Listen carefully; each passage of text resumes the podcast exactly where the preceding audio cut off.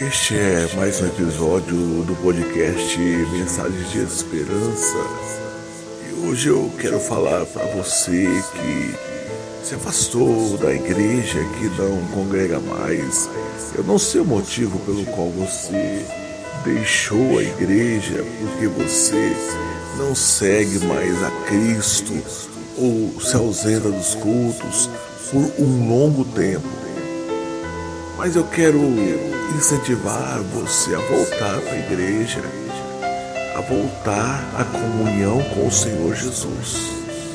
Se você se sente fraco e tem aquela força imensa que te impede de voltar para Cristo, eu incentivo você a buscar ao Senhor. Começar com palavras, é, com, com palavras é, tímidas, com palavras, poucas palavras, e com o tempo você vai aumentando essa oração e vai abrindo o coração na presença do Senhor para que Ele te dê forças para que você possa voltar. Eu sei que você se lembra como, como era bom, como era bom estar na igreja, como era bom estar glorificando ao Senhor, como, é, como era bom aquela comunhão com o Senhor, aquela alegria de estar na casa do Senhor, como está escrito. Alegrei-me quando me disseram: Vamos, vamos à casa do Senhor. E a, o dia era diferente, a noite era diferente quando você ia na casa do Senhor.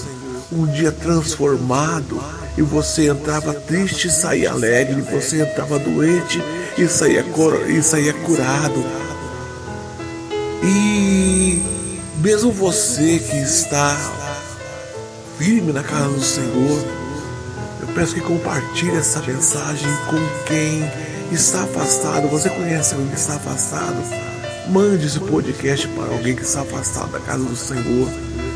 Porque eu sonhei, eu sonhei que eu estava falando, falando às pessoas que estão afastadas, às pessoas que estão perdidas, às pessoas que estão em cima do muro, porque não caiu nem para o lado do Senhor Jesus, nem para o lado do mundo.